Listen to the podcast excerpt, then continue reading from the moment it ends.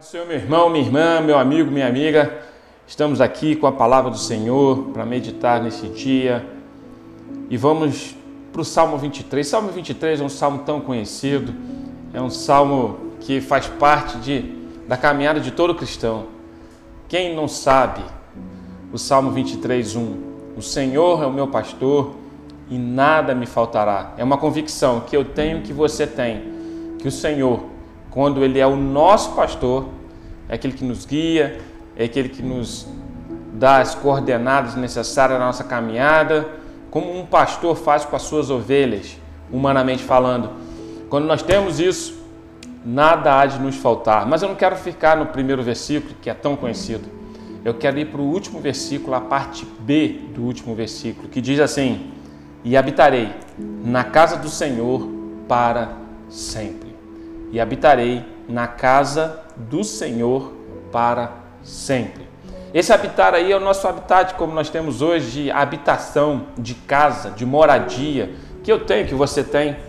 Tem gente que mora numa casa alugada, tem gente que mora numa casa emprestada, o pai emprestou, o avô, tem gente que mora numa casa própria. Enfim, todos nós temos uma habitação, uma morada.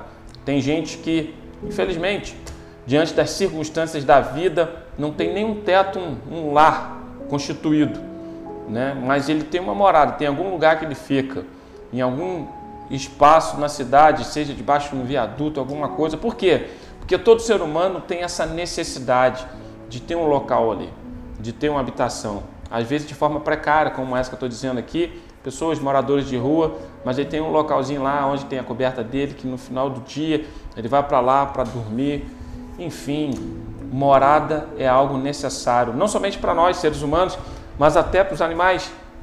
A palavra de Deus diz que até o pardal encontrou casa, encontrou seu ninho. Humanamente falando e fisicamente falando, nós entendemos essa morada. Mas o que eu estou dizendo aqui, essa morada eterna, para mim, para você, é o que o salmista está dizendo então aqui nessa parte B. E habitarei na casa do Senhor para sempre, de forma eterna.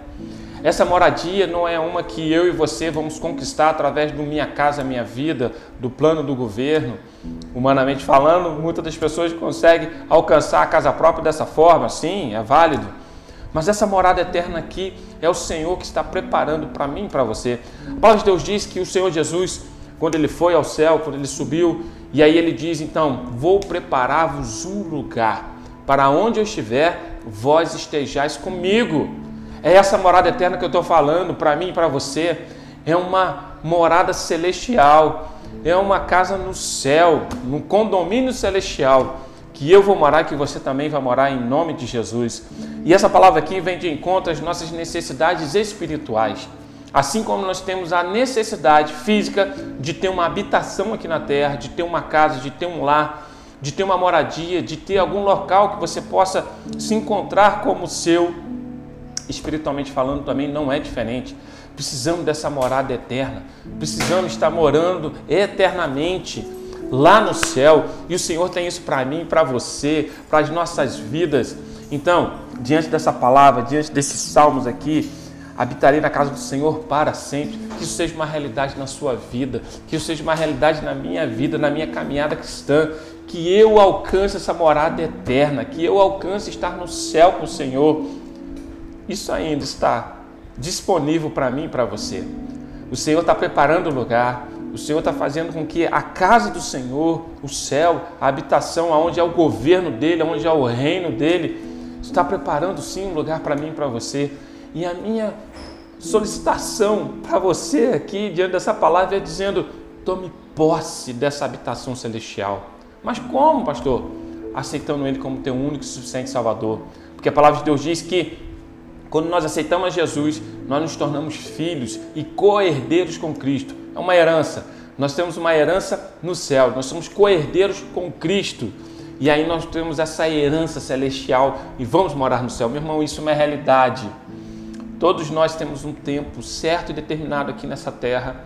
Por mais que você conquiste a tua morada física, por mais que você tenha a sua casa, um dia ela vai ser uma herança para alguém outra pessoa vai fazer uso desse imóvel. Mas lá no céu não. Lá no céu essa herança é para toda a eternidade, é de forma eterna. Então, coloque em prática a sua fé, a sua convicção cristã, volte-se para os caminhos do Senhor, para que nessa caminhada cristã você alcance essa morada eterna.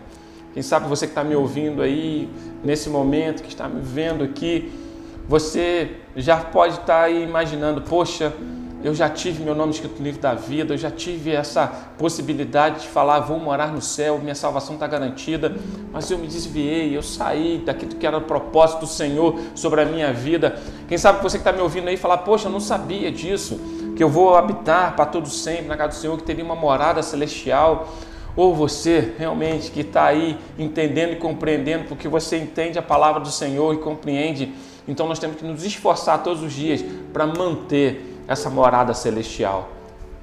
A minha oração com você nesse momento é essa, para que você se volte todos os dias para o Senhor Jesus Cristo.